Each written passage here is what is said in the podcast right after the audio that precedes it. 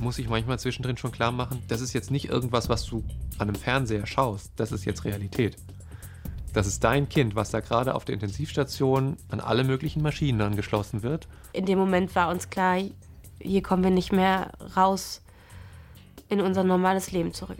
So beschreiben Christian und Annika Paratsch, was sie und ihre Tochter Anna durchmachen mussten. Die größte Angst aller Eltern wird für sie Wirklichkeit. Und über Annas Geschichte reden wir heute. Und damit moin und herzlich willkommen zu einer neuen und ganz besonderen Folge von Abenteuerdiagnose. Für unsere Fernsehsendung und diesen Podcast haben wir Menschen interviewt, die unter rätselhaften Krankheiten gelitten haben. Und Ärzte und Ärztinnen, die alles gegeben haben, um die rettende Diagnose zu finden. Mein Name ist Anke Christians, ich bin Medizinredakteurin beim NDR und heute ist wieder eine der Autorinnen aus dem Abenteuerdiagnoseteam bei mir, nämlich Gesa Lütten. Hallo Gesa. Moin Anke. Gesa, stell uns doch die Familie Paratsch, die wir ja eben schon gehört haben, mal etwas genauer vor. Die Patientin, um die es heute geht, ist Anna Paratsch. Sie ist erst vier Monate alt, als ihre Abenteuerdiagnose beginnt. Sie ist die Tochter von Annika und Christian Paratsch und sie hat eine ältere Schwester, Tilda. Die ist drei Jahre alt. Annika und Christian Paratsch sind 37 und 41 Jahre alt, sehr liebevoll im Umgang miteinander, aber eben auch im Umgang mit ihren Kindern. Und zusammen mit ihren Töchtern wohnen sie in Mettmann. Das ist eine kleine Stadt bei Düsseldorf und liegt im wunderschönen Neandertal. Das klingt auf jeden Fall schon mal nach einer sehr netten Familie. Wie geht es denn los mit Annas Erkrankung? Am 11. Oktober 2021. Da will die Familie Paratsch in den Urlaub fliegen, beziehungsweise das tun sie auch, mit Kind und Kegel. Es soll ab in die Sonne gehen, nämlich nach Kreta. Das könnte ich mir jetzt auch ganz gut vorstellen. Obwohl Anna erst vier Monate alt ist, machen sich Vater Christian und Mutter Annika keine Sorgen, dass irgendwas auf der Reise schiefgehen könnte. Anna ist nämlich ein sehr fröhliches Baby. Sie schläft gut, trinkt gut. Besser könnte es eigentlich nicht laufen. Aber dann verläuft der Urlaub doch ganz anders als erhofft. Und zwar geht es schon beim Landeanflug los. Der war wohl damals mehr als holprig. Auf jeden Fall erzählt die ganze Familie später, dass sie Schmerzen und einen starken Druck auf den Ohren hatte. Und so muss es eben auch Baby Anna gegangen sein, vermuten ihre Eltern. Denn um den Druckausgleich zu erleichtern, gibt es ja den Trick, die Babys zu stillen bzw. ihnen etwas zu trinken zu geben. Aber Anna will nicht. Sie verweigert die Brust und stößt stattdessen herzzerreißende Schreie aus. Und das war der erste Moment, wo ja, sich bei mir irgendwas so zusammengezogen hat. Und ich dachte, irgendwas ist komisch, das kenne ich jetzt nicht. Und ähm, damit fing alles an. Das war ja jetzt nochmal Mutter Annika, äh, also ihr Verdacht, dass das etwas mit diesem Ohrendruck zu tun haben könnte. Das kennen wir ja auch alle von äh, Landeanflügen. Klingt für mich ja erstmal plausibel. Genau, aber zum Glück irgendwann gluckst und lächelt Anna dann wieder und äh, scheint gut gelaunt. Aber was weiterhin merkwürdig ist, ist, dass sie nicht mehr so richtig trinken mag. Dabei gab es mit dem Stillen früher nie Probleme. Ganz im Gegenteil, Anna ist eigentlich ein ziemlich properes Kind. Aber gut denken sich die Eltern, es ist warm auf Kreta, ein neues Umfeld, alle müssen sich erstmal akklimatisieren. Noch sind die Sorgen nicht so groß, wie uns Papa Christian jetzt erzählen wird. Wir haben es beobachtet, aber wir haben uns noch nicht ganz so viel dabei gedacht. Zumindest die ersten ein, zwei Tage noch nicht. Und als es dann nicht besser wurde, wurden wir schon langsam unruhig. Denn jedes Mal, wenn Anna an die Brust genommen wird, fängt sie an zu schreien. Auch die Flasche will sie nicht. Und wenn sie dann doch trinkt, dann anscheinend auch zu wenig, denn den Eltern fällt auch noch auf, dass die meisten Windeln trocken bleiben. Und Annika und Christian sind ja auch nicht das erste Mal Eltern. Ne? Ähm, sie kennen sich auch ein bisschen auf. Sie überlegen, okay, woran könnte das liegen und gucken, hat das Kind Fieber? Hm, nee, hat sie nicht. Zahnt sie vielleicht? Nee, auch das nicht. Sie will nur eben einfach nicht trinken und wirkt dann nach drei Tagen auch nicht mehr so energiegeladen wie noch vor dem Urlaub. Normalerweise würde man in so einer Situation ja jetzt sofort zum Kinderarzt gehen, aber Urlaub, Kreta, das ist vermutlich dann gar nicht so einfach. Ja, das stimmt. Allerdings hat Familie Paratsch eine wirklich sehr nette und engagierte Kinderärztin zu Hause in Mettmann, und zwar Dr. Maketa Gröger. Und die rufen die Eltern dann an und erzählen ihr, dass Anna nicht so richtig trinkt und auch etwas schlapper wirkt als sonst. Und was die Ärztin dann gedacht hat, das hören wir jetzt naja, vielleicht ist es die Reise, die sie etwas strapaziert hat. Aber man muss natürlich bei so kleinen Babys schon auch damit rechnen, dass andere Ursachen diesen Zustand herbeiführen, also zum Beispiel eine nahende Infektion Die Ärztin rät der Familie darauf hin, dass sie sich am besten mal an den Arzt der Hotelanlage wenden und sie sollen versuchen, irgendwie das Gewicht des Kindes zu kontrollieren. Trinkverweigerung und trockene Windeln sind nämlich das eine. Wenn Babys in dem Alter dann auch noch Gewicht verlieren, dann kann es wirklich ernst werden. Normalerweise wiegt man Babys ja in so kleinen Schalen. Das wird es ja in der Hotelanlage vermutlich nicht gegeben haben. Nee. Wie haben die Paratschs das denn dann gelöst? Sehr kreativ und zwar mit einer Kofferwaage. Ach, ehrlich? Ja. Und ähm, bei diesem Wiegen haben sie dann tatsächlich gemerkt, dass Anna abgenommen hat. Sie lassen parallel dazu den Hotelarzt kommen und der guckt sich das Kind an, schaut auch in den Mund und stellt dann die Diagnose Mundsor. Was bedeutet das denn? Das habe ich ja noch nie gehört. Das bedeutet Mundpilz und ist eine relativ häufige Erkrankung bei Babys.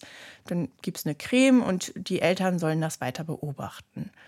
Aber Christian und Annika haben irgendwie so ein ungutes Bauchgefühl. Ein Mundpilz, der dafür sorgt, dass Anna nicht mehr trinken mag. Also rufen sie wieder die Kinderärztin an und fragen, was die davon hält. Ich hatte zu dem Zeitpunkt gedacht, dass der äh, Pilz, den er im Mund beobachtet hatte, den Zustand von Anna eigentlich nicht erklärte, weil das kommt häufiger bei Babys vor, die haben aber in der Regel überhaupt keine Beschwerden. Und sie hat uns dann ganz klar gesagt, ähm, gehen Sie bitte mit dem Kind ins Krankenhaus. Ähm, da müssen definitiv noch mehr Untersuchungen stattfinden. Okay, wenn man jetzt im Ausland, in Griechenland ins Krankenhaus muss, ich gehe mal davon aus, die Parats sprechen jetzt auch nicht unbedingt Griechisch, also ist ja auch äh, nicht so äh, einfach. Wie sind die Eltern damit umgegangen? Ehrlich gesagt hat sie das so ein bisschen erleichtert. Seit Tagen merken sie, irgendwas stimmt mit Anna nicht. Es ist aber auch nicht so richtig greifbar. Und im Krankenhaus denken sie sich, da sind Kinderärztinnen und Ärzte, die kennen sich mit Kinderkrankheiten aus, die können richtige Untersuchungen machen und werden sicherlich oder hoffentlich rausfinden, was mit Anna nicht stimmt. Bis wir da waren, hatte ich natürlich noch gehofft, dass das eine ambulante Geschichte wird. Das heißt, wir gehen rein, es wird irgendwas offensichtlich festgestellt, man bekommt die Wunderpille und dann ist gut. Ähm, tatsächlich war es aber dann so, als wir da waren, wurde relativ schnell klar, dass sie an den Tropf muss und dass sie nicht nur kurz an den Tropf muss für zwei, drei Stunden, sondern dass sie auf jeden Fall über Nacht an den Tropf soll, wenn nicht sogar noch länger. Ja, so eine Wunderpille, das kann ich verstehen. Das würde man sich in solcher Situation natürlich äh, wünschen. Sie muss an den Tropf, das heißt, sie ist vermutlich so dehydriert, dass äh, die Ärzte den Flüssigkeitsmangel erstmal ausgleichen müssen. Mhm. Und wie geht es dann weiter? Was für Untersuchungen ähm, werden dann dort im Krankenhaus gemacht? Genau, die machen tatsächlich ziemlich viele Untersuchungen. Sie nehmen Blut ab, machen sogar eine Liquorpunktion, entnehmen also mit einer großen Spritze Gehirnwasser aus dem Rückenmarkskanal. Auch eine Urinprobe wird ins Labor geschickt. Anna kommt zum Röntgen und zum Ultraschall. Das ist ja schon ein ziemlich ausführlicher Untersuchungsmarathon. Mhm. Was vermuten die Ärzte vor Ort denn, was, was es sein könnte? Deren erste Vermutung ist, dass sie irgendwie eine Infektion haben könnte. Das muss wohl gar nicht immer mit Fieber oder ähnlichen Symptomen sich äußern. Und deswegen suchen sie nach Erregern oder auch Entzündungsmarkern, die auf eine solche Infektion hinweisen könnten. Maketa Gröger steht währenddessen im engen Austausch mit Annika Paratsch, auch sie macht sich Sorgen und will natürlich wissen, was jetzt bei den Untersuchungen herauskommt. Und dann telefoniert sie sogar mit einer griechischen Ärztin vor Ort, um mehr zu erfahren. Im Grunde genommen gab es keine bahnbrechenden Erkenntnisse. Es war alles in Ordnung. Und daraufhin dachte ich, wir begeben uns jetzt auf eine neue Ebene. Das, was die Anna da jetzt hat, scheint etwas Ernsteres zu sein. Also das ist ja wirklich eine ausgesprochen engagierte Kinderärztin, äh, dass sie dann sogar im Griechenland im Krankenhaus mhm. anruft. Das äh, kann man sich ja echt nur so wünschen. Ähm, jetzt hat ja Anna im Krankenhaus zumindest Flüssigkeit per Tropf bekommen. Hat das denn irgendwas gebracht? Also ihren Zustand stabilisiert oder vielleicht ja sogar etwas verbessert?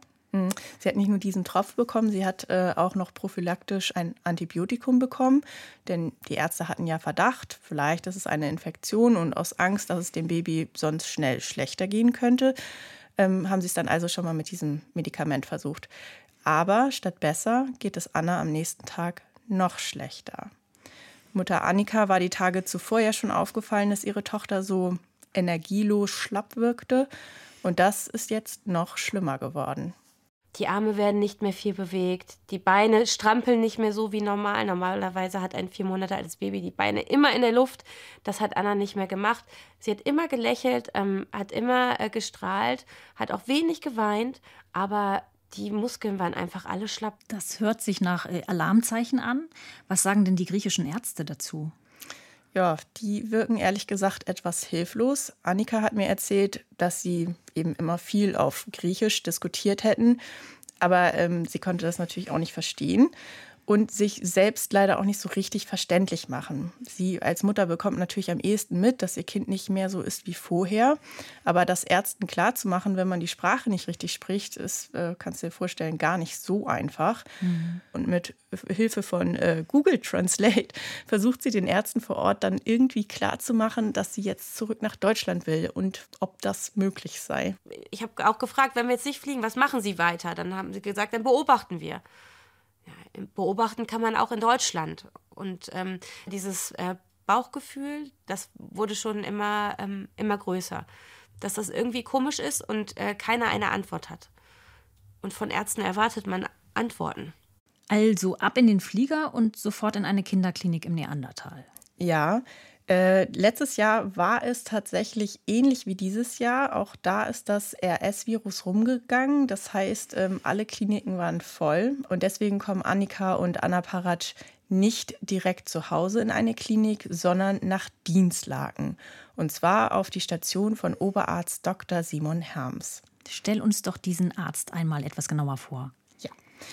Er hat selber Kinder und meinte, dass er über diesen Fall wirklich noch lange nachdenken musste, weil er, wie wir im weiteren Verlauf noch merken werden, so rätselhaft war und er als Vater natürlich auch mit Annas Eltern mitfühlen konnte, die so händeringend nach einer Antwort auf ihre Fragen gesucht haben, die man ihnen aber eben lange Zeit nicht geben konnte. Wie geht der an den neuen Fall heran? Ganz klassisch erstmal, also Anamnese, Befragung und dann natürlich auch noch mal eine Untersuchung des Kindes. Die Ärzte in Dienstlagen wissen zwar bereits, dass einiges gemacht wurde, wollen sich aber natürlich auch selbst ein Bild machen und dann fällt bei der Untersuchung etwas auf. Was? Das erzählt uns jetzt Dr. Simon Herms. Also sie hatte ähm, ein vorgewölbtes Trommelfell auf der einen Seite, da schien ein Erguss hinter zu sein und es war auch leicht gerötet. Äh, sodass wir eben davon ausgingen, dass sie Schmerzen beim Trinken oder beim, beim Schlucken hat, die wir dann auch entsprechend behandelt haben mit Schmerzmitteln, mit, mit abschwellenden Nasentropfen, ähm, wie es so die Regel ist. Und das war zunächst eine Vermutung, die wir hatten, warum trinkt das Kind nicht. Okay, da denke ich dann, vielleicht hat das ja doch was zu tun mit diesem Landeanflug und möglicherweise diesem Überdruck da im Flugzeug, vielleicht eine kleine Verletzung im Ohr. Andererseits das, was die Mutter ja schildert, dieses, der ganze Körper ist schlaff, das passt da ja irgendwie nicht so richtig zu. Das passt nicht dazu. Allerdings ist das jetzt das erste Indiz, was es gibt. Und Anna hatte im Flugzeug so geschrien. Auch die Eltern haben immer wieder gedacht, so Mensch, da ging das doch irgendwie los. Also es ist erstmal eine naheliegende und dankbare Antwort, dass es vielleicht daran liegen könnte. Und erstmal sind dann doch alle sicher, dass es ihr bestimmt bald besser gehen wird. Aber so ist es nicht. Genau. Das fällt vor allem Vater Christian bei seinen Besuchen auf. Mit jedem Besuch, den ich vor Ort gemacht habe, wurde, wurde für mich noch augenscheinlicher, wie viel weniger sich das Kind bewegt hat. Sie hat ähm, teilweise eben körperlich so ein bisschen die Zuneigung gezeigt, aber mehr als ein freundliches Gesicht hat sie dann eigentlich nicht wirklich gemacht. Das ist ja etwas, was die Eltern den griechischen Ärzten nicht so richtig verständlich machen konnten. Wie ist das denn jetzt äh, bei den Ärzten in Dienstlagen? Nimmt der Dr. Hermens das denn so auch wahr? Auf jeden Fall und macht sich auch Sorgen. Und jetzt wird eine Logopädin auf den Fall angesetzt. Die soll sich den Schluckreflex äh, des Babys mal genauer ansehen. Und die stellt dabei fest, Anna will trinken, aber sie kann nicht. Ihre Muskeln versagen einfach. Sie kann tatsächlich nicht mehr saugen oder schlucken. Und das ist ein Alarmzeichen, denn dazu kommt ja noch, dass das ja nicht die einzigen Muskeln sind, die schwächer werden. Auch der Rest des Körpers wird ja, wie Christian eben schon beschrieben hat, immer schlapper.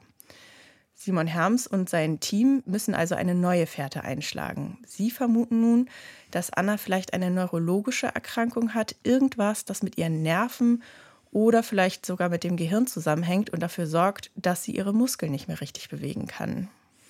Das heißt, dieser erste Verdacht, dass eine Infektion hinter ihren Symptomen stecken könnte, äh, der ist damit endgültig vom Tisch, nehme ich mal an. Mhm. Ja, also erstens haben die Griechen ja schon viel Diagnostik in diese Richtung hin betrieben und in Dienstlaken wurde natürlich auch nochmal das Blut untersucht und es gab eben weder einen Erregerhinweis noch irgendwelche Entzündungszeichen im Blut. Die Ärzte machen nun also ein EEG, um die Hirnströme zu messen. Und Annika muss zusammen mit Anna ins MRT. Wie, warum denn Annika zusammen mit Anna? Ja, damit sich das kleine Baby nicht bewegt. Dem kann man ja nicht sagen, ähm, ruhig halten.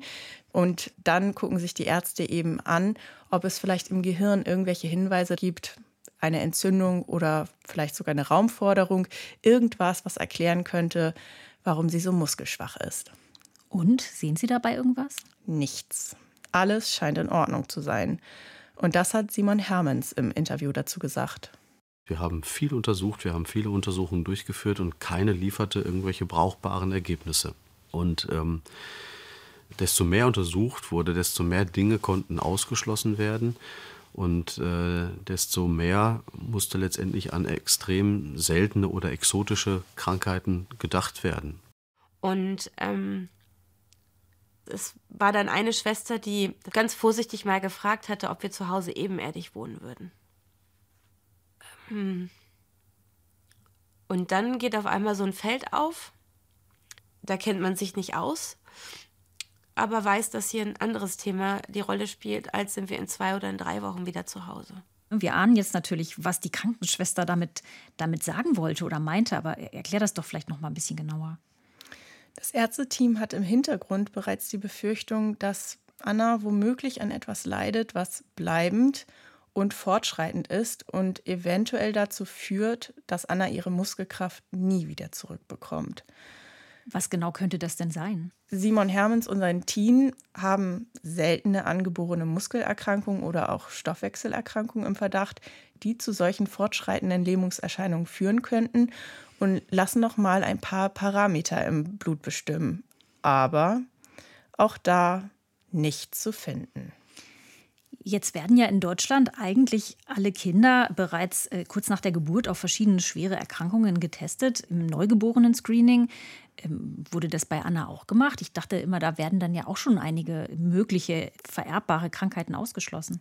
Richtig, ist auch so. Wurde auch bei Anna gemacht. Den Befund hat sich Dienstlaken von Frau Grüger zuschicken lassen. Aber Anna war bis vor diesem Urlaub auf Kreta wirklich ein kerngesundes Kind. Das heißt, auch das Neugeborenen-Screening ist oder war komplett unauffällig.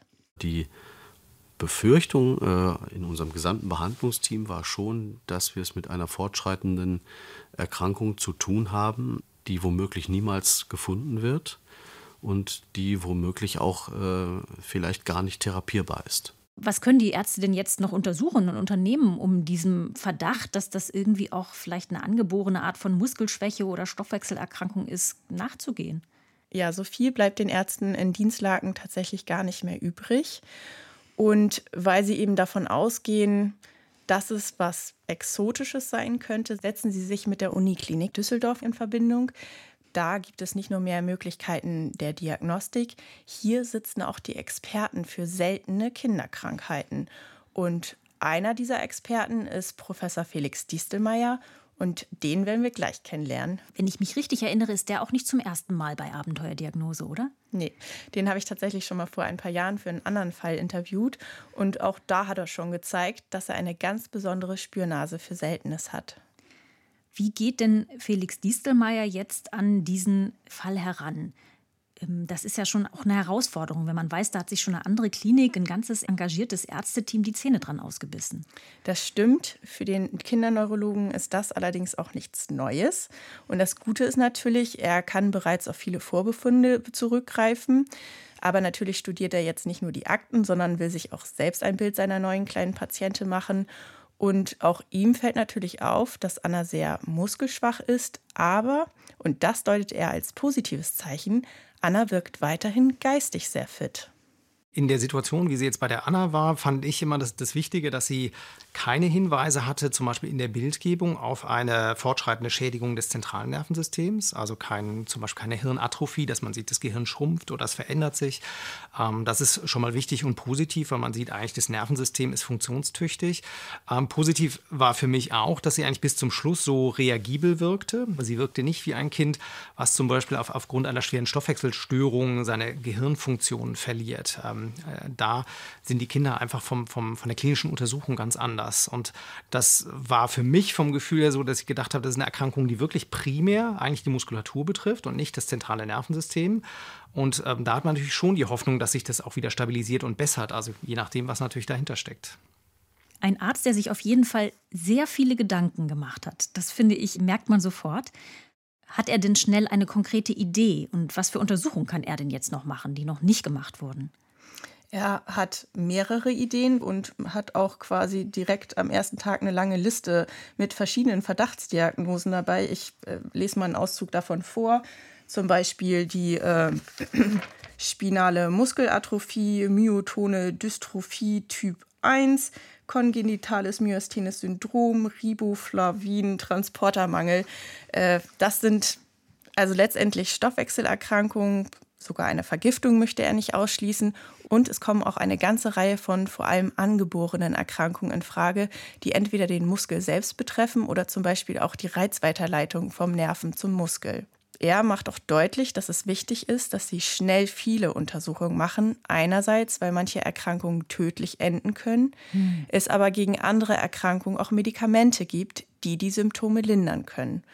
Und um noch mehr Indizien zu sammeln, befragte dann die Familie noch mal ganz genau. Also in der Anamnese ist äh, zum einen natürlich wichtig zu klären, gibt es ähm, Auffälligkeiten in der Familie, dann natürlich auch Dinge wie äh, Ernährung, gibt es Besonderheiten, haben die Eltern vielleicht ungewöhnliche Nahrungsmittel gefüttert oder äh, wenn die Mutter stillt, macht die Mutter vielleicht eine, eine ungewöhnliche Diät, kann man da vielleicht einen Vitaminmangel oder ähm, sag mal die Zufuhr von irgendwelchen giftigen Substanzen vermuten. Das sind so Dinge, die, die man dann alle abfragt und äh, da war bei der Familie Paratsch aber eigentlich nichts auffällig, sondern man muss sagen, eigentlich kam die Entwicklung aus dem Gesunden heraus und das war ja eine ganz differenzierte Familie. Kind war voll gestillt, also eigentlich nichts, wo man jetzt gesagt hätte, aha, Moment mal, da gibt es doch eine Auffälligkeit, wo man noch einhaken müsste. Das heißt, die Anamnese war eigentlich gar nicht so furchtbar ergiebig, kein klares Indiz. Richtig. Und dann, um keine Zeit zu verlieren, lässt er direkt am ersten Tag von Anna, Annika und Christian Blut abnehmen für eine sogenannte Exom-Sequenzierung. Ich weiß, dass es sich dabei um eine Art der Genuntersuchung handelt. Was ist das genau? Was ist das Besondere daran? Es ist ein fantastisches Diagnostikwerkzeug, wenn man genetische Erkrankungen im Verdacht hat. Es ist eine Genuntersuchung, wo man sich 20 bis 25.000 Gene anschaut und dann so ein bisschen aller Schrotschussdiagnostik ganz breit gucken kann, ob es irgendwo eine Auffälligkeit gibt. Okay, verstehe. Was jetzt bei Baby Anna den Vorteil hat, dass eben nicht nur ganz spezifisch nach äh, einzelnen Verdachtsdiagnosen gesucht wird, sondern nach allem, was auffällig sein könnte. Das bedeutet, da kann auch etwas herauskommen, an das äh, Dr. Dieselmeier am Anfang vielleicht gar nicht gedacht hat in seiner Langliste. Ja, genau. Nachteil nur, bis die Ergebnisse vorliegen, können Wochen ins Land ziehen. Und Anna verschlechtert sich täglich. Wie geht Felix Distelmeier damit denn um? Hat er inzwischen eine Art Arbeitshypothese? Denn dann könnte er Anna ja wenigstens äh, schon mal auf Verdacht behandeln. Seine Vermutung ist, dass Anna am sogenannten kongenitalen Myasthen-Syndrom leidet. Kongenital bedeutet angeboren, Myasthen, ich kenne die Myasthenie, das ist eine Krankheit, bei der es zu Muskelschwäche kommt, also angeborene Muskelschwäche. Mhm. Ich löse mal kurz auf. Es gibt unterschiedliche Gendefekte, die ein myasthenes Syndrom auslösen können. Und bei diesen Erkrankungen handelt es sich um eine Reizweiterleitungsstörung zwischen Nerven und Muskel. Damit Muskeln merken, okay, jetzt bewegen, brauchen sie ein Signal vom Nerven. Und diese Signalübertragung ist bei dieser Krankheit gestört. Normalerweise gibt es den Botenstoff Acetylcholin, der diese Nachricht überbringt. Los, beweg dich. Aber der wird nicht richtig freigesetzt. Das Signal kommt also nicht beim Muskel an. Und ganz typisch ist dabei, dass die Betroffenen eine starke Muskelschwäche haben, geistig aber ganz normal entwickelt sind. Also so wie Anna. Was nicht so ganz gepasst hat dabei, war, dass sie vorher so gut war. Das heißt, dass die Eltern beschrieben haben, am Anfang war sie eigentlich komplett normal von der Muskelkraft und Entwicklung und dann hat sie sich so akut verschlechtert. Das ist eigentlich so ein bisschen ungewöhnlich für diese Krankheitsbilder, weil die meistens doch von Geburt an schon so ein bisschen muskelschwach sind und dann kann das irgendwann akut eskalieren. Aber trotzdem war das von der Symptomatik relativ gut passend. Also für ihn ein vielversprechender Verdacht. Aber dann eskaliert die Situation auf einmal am 29. Oktober 2021. Am 28. Ähm, abends, als ich sie ins Bett gebracht habe, da lag ihre Hand neben meinem Kopf und sie hat mein Gesicht gestreichelt. Ähm, Im Nachhinein ein ganz besonderer Moment. Ja, und am ähm, 29. Oktober hat sie dann die Augen nicht mehr aufgemacht. Und genau in dem Moment, als äh, mein Mann ins Krankenhaus kam, hat ähm, eine Ärztin dann Anna abgehört, weil ich gesagt habe, sie atmet nur noch flach, ihr geht's nicht gut. Und äh, dann hat die Ärztin gesagt, ihre Atmung ist zu flach und Herr Dr. Distelmeier hat gesagt, wir gehen jetzt hoch. Und hoch, das war die Kinderintensivstation. Und man weiß ja, auf Intensivstation geht es um Leben und Tod. Offensichtlich geht es dann jetzt bei meiner Tochter auch um Leben und Tod. Und das ist so unwirklich in dem Moment da wird man wirklich, also wenn man zu sehr drüber nachdenkt, wird man verrückt. Da zieht sich mir jetzt wirklich das Herz zusammen. Es ist ja furchtbar. Hm, es wird leider noch schrecklicher. Auf der Intensivstation finden die Ärzte schnell heraus, Anna hat eine Lungenentzündung. Die hat sie vermutlich entwickelt, weil sie vorher schon so flach geatmet hat. Professor Distelmeier, aber auch die Eltern hoffen, wenn sie das überstanden hat, dann geht es ihr hoffentlich wieder besser. Dann ist sie hoffentlich wieder mehr da, kann auch wieder die Augen öffnen. Und weil Annika ewig nicht zu Hause war und sie und Christian eigentlich verabredet hatten, dass sie mal wechseln, weil Tochter Tilda ihre Mama natürlich auch vermisst, fährt Annika am Abend schweren Herzens nach Hause und Christian übernachtet in einem Nebenhaus an der Uniklinik Düsseldorf Anna bekommt ein Antibiotikum und eine künstliche Sauerstoffzufuhr. Eigentlich kann es nur bergauf gehen, denken sich die Eltern. Aber am nächsten Morgen, als Christian zu Anna gehen will, wird er schon auf dem Weg von einem Arzt der Intensivstation abgehalten. Herr Paratsch, wir müssen Ihnen was sagen, beginnt er seinen Satz. Und dann geht bei Christian sicher sofort der Gedankensturm los. Natürlich. Und was er dann sagt, ist, dass die Lungenmuskulatur von Anna über Nacht noch schwächer geworden ist. Sie musste intubiert werden, also an eine Atemmaschine angeschlossen werden, denn ohne diese Maschine würde sie keine Luft mehr bekommen. Und das hat mich, also das hat mir den Boden unter den Füßen weggezogen. Da ähm, habe ich wirklich mit weichen Knien im Gang gestanden und konnte kaum noch an mich halten. Ich habe dann noch weiter natürlich gefragt, was bedeutet das jetzt konkret? Äh, wie dramatisch ist es jetzt? Sollte ich meiner Frau raten, dass sie lieber heute doch noch mal reinkommt, weil sie ansonsten etwas verpasst, was sie irgendwann ihr Leben lang vielleicht bereut?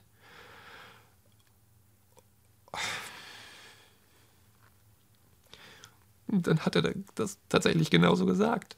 Er hat gesagt, ja, sagen Sie Ihrer Frau besser, dass sie vorbeikommt. Das hat mich das Herz gebrochen da habe ich unseren Diakon angerufen, der dann ähm, auch auf die Intensivstation kam und Anna getauft hat. Ähm, und ich glaube, diese Taufe hätte ich nicht gemacht, wenn ich in dem Moment viel Hoffnung gehabt hätte. Woran liegt es denn jetzt, dass Anna nicht mehr richtig atmen kann? Also ist es diese Lungenentzündung oder ist tatsächlich die Atemmuskulatur das Problem? Auf jeden Fall die Muskeln, ging beim Kopf los, dann Arme und Beine, die Lunge und am Ende ist es nur noch das kleine Herz von Anna, das von alleine steckt. Und trotzdem, das Ärzteteam rund um Felix Diestelmeier gibt noch nicht auf. Sie forschen weiter. Sie lassen auch noch eine Muskelbiopsie machen, um das Muskelgewebe an ein Speziallabor zu schicken, untersuchen das Nervenwasser nochmal, suchen darin und auch im Blut nach Zeichen für Autoimmunerkrankungen, die Muskellähmungen verursachen könnten. Aber also eigentlich muss man sagen, waren die, die Untersuchungen im Wesentlichen unauffällig. Also die MRT-Untersuchungen von Gehirn und Wirbelsäule waren unauffällig, die Untersuchungen vom Muskel waren unauffällig, ähm, die Untersuchung vom Nervenwasser war unauffällig, im Blut gab es keine Auffälligkeiten. Also eigentlich muss man sagen, war da eine große Diskrepanz zwischen den Untersuchungsbefunden und, und der Klinik, also den Symptomen, die wir gesehen haben. Das muss ja auch für Felix Diestelmeier eine ganz schlimme Situation gewesen sein. Mhm. Als Arzt die Verantwortung für so ein kleines Leben zu tragen, jeden Tag auch die Eltern zu sehen und deren Leid und zu wissen, wenn ich das jetzt nicht schaffe und keine Lösung finde. Was war denn dein Eindruck? Wie, wie ist Felix Diestelmeier damit umgegangen? Er ist, glaube ich, so jemand, der sagt, na gut, also solange noch nicht alles ausgeschöpft ist, gibt es noch Hoffnung. Ich werde das finden. Er tauscht sich dann auch mit anderen Unikliniken aus. Die haben allerdings auch nicht so wirklich einen Rat. Und ähm, ja, für ihn spricht immer noch viel für das angeborene Myasthene-Syndrom. Aber der Genbefund ist noch nicht da, noch gibt es keinen Beweis. Und trotzdem möchte der Kinderneurologe nun in Absprache mit den Eltern einen Versuch wagen. Er möchte Anna zwei neue Medikamente geben eines, was beim Myasthen-Syndrom Symptome lindern kann, indem es die Reizweiterleitung zwischen Nerven und Muskeln stärkt, und Immunglobuline. Sollte womöglich doch eine seltene Autoimmunerkrankung hinter der Muskellähmung stecken, könnte das helfen. Schlägt eines der Medikamente an, wäre das eine Fährte. Also, ich drücke hier gerade beide Daumen ganz fest, ich aber seh's. irgendwie ahne ich schon, dass äh, dieser Versuch nicht fruchtet. Exakt so sieht's aus. Ich weiß nicht, ob wir bei Abenteuerdiagnose jemals einen Fall hatten, wo so viel gemacht und getan wurde, so viel Diagnostik und es gibt so gar keinen handfesten, hinweisenden Befund. Ich setze jetzt mal meine ganze Hoffnung auf die Genanalyse. Ja, das machen Felix Diestelmeier und sein Team auch. Sie gehen aber auch noch mal die ganze Liste an möglichen Untersuchungen aus. Also Genanalyse steht noch offen, ansonsten eigentlich wurde alles gemacht. Bis auf eine ja, sehr simple Untersuchung eigentlich, nämlich eine Stuhlanalyse. Du, du meinst eine Stuhlprobe? Wie, mhm. wie, kommt das denn, dass die noch nicht gemacht wurde? Ja, auch der Darm ist ja ein Muskel und als Anna nach Düsseldorf gekommen ist, hatte sie schon so wenig Darmtätigkeit, dass einfach keine Stuhlprobe gewonnen werden konnte. Also entscheiden sich die Ärzte, eine Darmspülung zu machen, um wenigstens Spülwasser mit Stuhlresten an spezialisierte Labore verschicken zu können. Aber auch da kommen die Ergebnisse natürlich nicht sofort. Und dann passiert plötzlich etwas Unerwartetes. Ich kipple hier langsam auf dem Stuhlrand. Äh, jetzt gibt es doch aber hoffentlich endlich mal gute Nachrichten, Lisa. Hm. Halt dich fest. Vater Christian sitzt von morgens bis spät abends am Bett seiner Tochter und beobachtet sie jeden Tag. Er überwacht ihren Atem, das Piepen der Maschinen. Irgendwann habe ich gedacht, Moment, hat die sich jetzt gerade bewegt? Wie? Äh, wo, wo genau? Erzähl mal. Hm. Erst wirkt es wie ein Nervenzucken und Christian glaubt seinen eigenen Augen kaum. Doch dann ist das wieder da und dann fängt er an, seine Tochter mit dem Handy zu filmen. Und tatsächlich, es ist echte Regung da, minimal, aber sie ist da. Und auf einmal, aus dem Nichts, geht es ihr mit jedem Tag besser. Sie kann sogar nach ein paar Tagen wieder alleine atmen an dem Abend, nachdem sie extubiert wurde, hat sie äh, das erste Mal zu einem ganz, ganz kleinen Spalt die Augen wieder aufgemacht. Das war unglaublich. Ich habe vorher jeder Freundin, mit der ich telefoniert habe, am Telefon gesagt, ich möchte einfach nur, dass sie mich noch einmal anschaut. Und dann hat sie die Augen wieder richtig aufgemacht. Und das war wunderschön. Also haben jetzt vielleicht doch die Medikamente gegen dieses kongenitale Myasthene-Syndrom angeschlagen? Das überlegt sich Felix Diestelmeier auch. Allerdings wurden die eigentlich schon wieder abgesetzt und hätten auch eigentlich sofort und nicht erst mit dieser Verzögerung wirken müssen. Und dann ruft eines Tages das RKI an. Also die, das Robert Koch Institut. Genau. Die haben die Stuhlprobe bzw. diese Probe aus der Darmspülung untersucht. Und dann war ich unten auf der Station und dann rief ähm, das RKI eben an, also der Kollege aus Berlin, und ähm, der sagte dann, ähm, ja, sie hätten jetzt dieses Spülwasser untersucht und hätten da eben Clostridium botulinum anzüchten können. Und ähm, dann habe ich auch gedacht, hm, ja, was bedeutet das jetzt so ungefähr? Und der Kollege war noch so ein bisschen zurückhaltend. Er sagte, also grundsätzlich gehört Clostridium botulinum nicht dahin. Also, was bedeutet das jetzt so ungefähr? Das würde mich auch interessieren. Clostridium botulinum ist ein ziemlich fieses Bakterium, das ein Gift produzieren kann, nämlich das Botulinumtoxin. Und das kennen die meisten vermutlich eher aus dem kosmetischen Bereich unter dem Namen Botox. Und was hat es denn jetzt damit auf sich? Also hat das jetzt Anna so krank gemacht?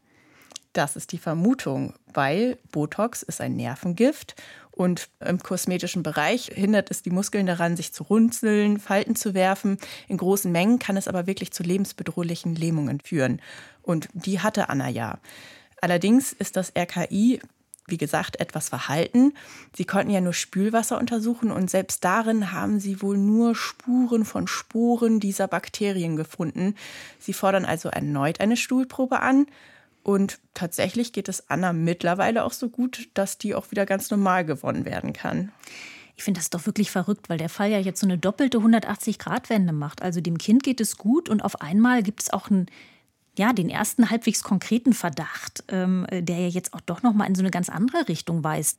Was kommt denn bei dieser zweiten Stuhluntersuchung raus? Kurze Zeit später kommen gleich zwei Ergebnisse zurück. Aus dem Genlabor in Bonn diese Exomsequenzierung. Mhm. Aber die haben nichts gefunden. Und das RKI? Das RKI hat einen Befund. Sie haben nun das Bakterium Clostridium botulinum ganz sicher im Stuhl nachweisen können. Und damit gibt es endlich eine Diagnose. Und die lautet Säuglingsbotulismus. Unfassbar. Äh, jetzt auf jeden Fall wieder Zeit für das Diagnoselexikon. Clostridium botulinum ist ein Bakterium, das ein starkes Nervengift produzieren kann. Das Botulinumtoxin, kurz Botox. Eine Vergiftung durch dieses Bakteriengift nennt sich Botulismus oder in Annas Fall Säuglingsbotulismus. Da bei Säuglingen die Darmflora noch nicht voll ausgebildet ist, haben sie besonders wenig Schutz gegen das schädliche Bakterium.